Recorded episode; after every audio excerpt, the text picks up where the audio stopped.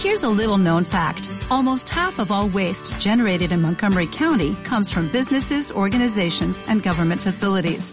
Reducing the amount of waste in your workplace will have a positive impact on our environment. It can also save you money on your disposal costs. Reducing waste and recycling at your business is easy to do and is the law in Montgomery County. Make it your business to recycle right. Learn more at montgomerycountymd.gov slash recycle right or call 311. Cada día corriendo más. Cada día las mismas cargas. Cada día un poco más lejos. Detente. Hola, nosotros somos Cheo y Vivi y queremos invitarlos a escuchar un nuevo podcast. Un día más. Un día más de gracia al estar ante nuestro Padre Celestial. Un día más de vivir la misericordia y el amor de nuestro amado Jesús. Un día más del consuelo que solo el Espíritu Santo puede dar. Porque este, Este es, un nuevo día. Bienvenidos. Hola, te damos la bienvenida a este podcast que se llama Un día más. Un día más donde fijaremos nuestra mirada en el Padre Celestial, en su reino, en su justicia y sobre todo en su incomparable amor y gracia. Y para ello, antes de empezar, queremos hacer una oración a nuestro Señor Jesús para pedirle que por medio de su Espíritu Santo nos ayude a quitar cualquier distracción o preocupación que no nos deje hoy descansar en el amor que Él solo nos puede dar. Así que cierra tus ojos allí donde estás. Deja que el precioso Espíritu Santo cambie el ambiente o atmósfera espiritual. No importa si estás en estos momentos en algún medio de transporte, en tu casa, trabajo o universidad. Si hoy colocas primero tus cargas a los pies de Cristo, vas a poder aprender a confiar, a descansar, pero sobre todo a deleitarte en los brazos donde solo podremos encontrar esa paz, esa respuesta, la llenura, la fortaleza, la esperanza, el gozo, pero sobre todo la más hermosa de todas las compañías. Porque justo en este momento el Espíritu Santo comenzará a moverse en tu interior. Te hará sentir el poder de su amor transformando cada una de nuestras vidas. Señor Jesús, hoy oramos con humildad y te pedimos que nos dejes ir ante el trono de la gracia, donde estaremos adorando en los pies de tu Padre, donde nos humillaremos delante de ti, que estás sentado a la diestra del trono de tu Padre, y donde daremos toda gloria, honra y adoración a la Trinidad Divina. Porque cómo no decirte que te amamos, Espíritu Santo, tú que eres nuestra dulce compañía. Hoy te decimos que por encima de cualquier cosa que estemos pasando, queremos dejar atrás los afanes, las distracciones, las preocupaciones de esta vida para concentrarnos con toda nuestra atención, mente y corazón solamente en ti. Déjanos, por favor, sentir esa paz que sobrepasa todo entendimiento. Por favor, paséate en nuestro interior. Que cada una de las células de nuestro cuerpo sea llena por ti. Porque hoy será tu amor quien hable a nuestros corazones. Hoy, Señor, te decimos que queremos sentirte. Y hemos hecho esta oración en el poderoso nombre del Señor Jesús. Amén. Amén y amén. Y recordamos que en los últimos capítulos de este podcast que se llama Un día más, estamos hablando del fruto del precioso Espíritu Santo y sus características, profundizando así en el amor. Una de esas propiedades que nos muestra la palabra de Dios en el libro de Gálatas capítulo 5 versículos 22 en adelante. Ese amor perfecto, un amor ágape, ese amor que todo lo sufre, todo lo cree, todo lo espera, todo lo soporta, un amor que nunca deja de ser. Ese amor que Cristo nos dio a través de la cruz del Calvario como la muestra más grande de un amor puro, inocente, sacrificial y salvador.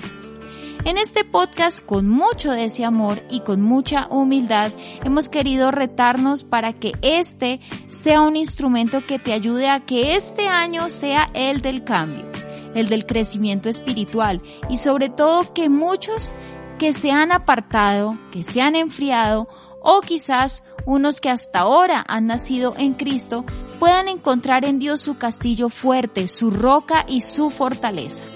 Así que en el capítulo anterior hablamos del amor de Primera de Corintios capítulo 13 versículos 4 en adelante, que nos dice, el amor es sufrido, es benigno, el amor no tiene envidia, el amor no es jactancioso, no se envanece, no hace nada indebido, no busca lo suyo, no se irrita, no guarda rencor, no se goza de la injusticia, mas se goza de la verdad todo lo sufre, todo lo cree, todo lo espera, todo lo soporta. El amor nunca deja de ser. El amor es el motivador más puro y poderoso de la vida. Siempre hace lo mejor para los demás y nos invita a que seamos extensiones de los brazos de Dios y así dar su amor en cada una de las relaciones interpersonales que formamos. Algo más que caracteriza al amor es que es benigno la palabra griega para benigno es el verbo cresteomai, que se usa solamente en el Nuevo Testamento. Sin embargo, se usa pocas veces en otras dos formas. Una es el adjetivo crestos y la otra el sustantivo crestotes. Cresto significa bueno, gentil, benevolente, benigno, activamente caritativo a pesar de la ingratitud. Consecuentemente, Cresteomai significa mostrarse a sí mismo Crestos, es decir, ser gentil, amable, a pesar de ser confrontado con ingratitud. Por eso la palabra de Dios constantemente nos invita a que pongamos esto en práctica. Mira lo que nos dice el libro de Efesios capítulo 4 y versículo 32 en versión Reina Valera, que dice, antes sed benignos unos con otros misericordiosos, perdonados unos a otros, como Dios también os perdonó a vosotros en Cristo. Ahora, para que sea un poco más claro, mira en la versión nueva traducción viviente, que nos dice en el mismo libro, en el mismo capítulo y en el mismo versículo lo siguiente. Por el contrario, sean amables unos con otros, sean de buen corazón y perdónense unos a otros, tal como Dios los ha perdonado a ustedes por medio de Cristo. La amabilidad es amor en acción. Rechaza la pasividad y piensa qué hacer. Extiende la mano. Se toma tiempo para escuchar y da los pasos necesarios para ayudar. Nunca busca el camino más fácil o las formas más sencillas al participar en la vida de los demás. Y es que para ser amables debemos aprender que si realmente amamos debemos estar dispuestos a servir Mira esto más fácil en el amor que Cristo nos expresa a cada uno de nosotros. La palabra de Dios dice en el libro de Mateo capítulo 20, versículo 28 lo siguiente. Como el Hijo del Hombre no vino para ser servido, sino para servir, y para dar su vida en rescate por muchos. Jesús dijo que no vino a que le sirvieran, sino vino a servir. Y lo dijo Él, quien es el Dios creador del cielo y de la tierra. Así que claro, esto es amor elevado a la X potencia. Un amor benigno es un amor amable. La amabilidad lleva al servicio. Cuando tú amas, no esperas a que te pidan que actúes. Simplemente al ver una necesidad, actúas. Esto lo haces cuando colocas tus intereses en un segundo plano y comienzas a priorizar lo que tu familia o personas de tu entorno necesitan. Es un amor fundamentado en dar sin querer recibir algo a cambio. Es más, es un amor que te reta a dar siempre el primer paso, a no ser orgullosos y a no responder a la ofensa con otra ofensa. Pregúntate si lo estás haciendo. ¿Respondes a la ofensa con otra ofensa? O mejor, pregúntate si decides cambiar solo hasta que las personas o por ejemplo tu pareja decide cambiar. Hoy es necesario que te digamos que para dejar de ser oidores y pasar a ser hacedores, debemos cambiar la forma en que damos nuestro amor, pues el amor siempre debe ser amable. Wow, qué importante esa reflexión. Por eso es que la palabra nos muestra la amabilidad como un don que debemos aprender, obedecer y poner en práctica Mira lo que dice el libro de Efesios en el capítulo 2, versículos 4 al 7, en la nueva traducción viviente.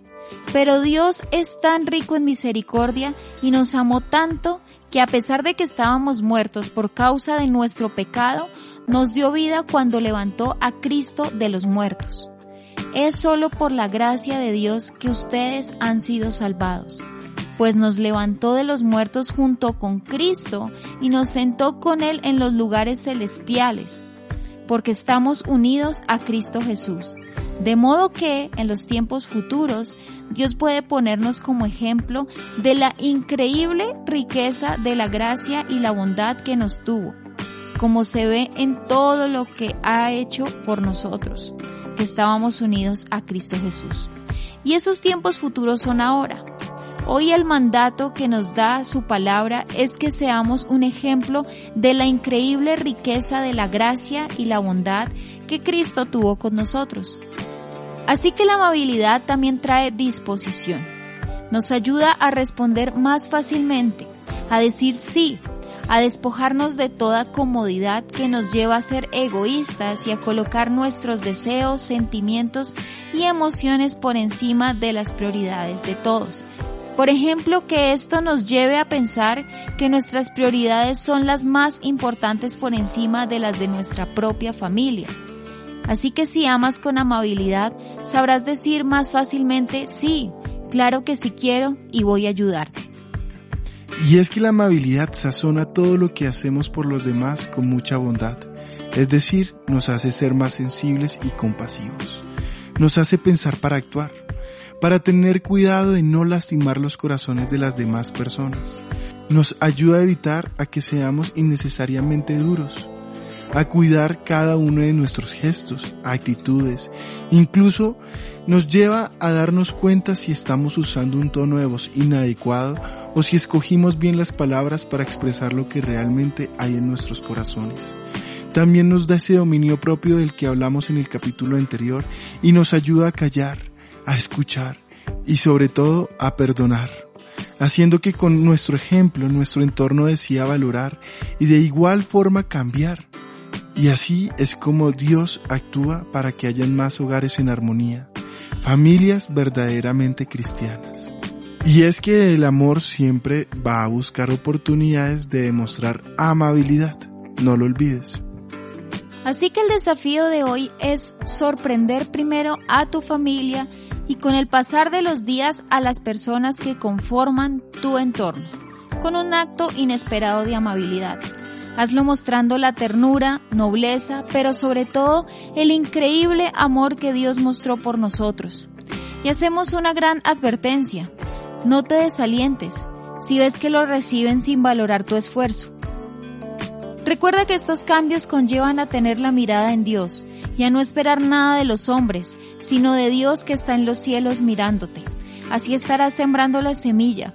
Esa es tu tarea pero Dios será quien la hace crecer y que haga que dé buen fruto. Así que si decides cambiar y aceptar el reto, te aseguramos que tu vida y hogar no serán los mismos, pues el Señor será entronándose en sus corazones y en sus hogares.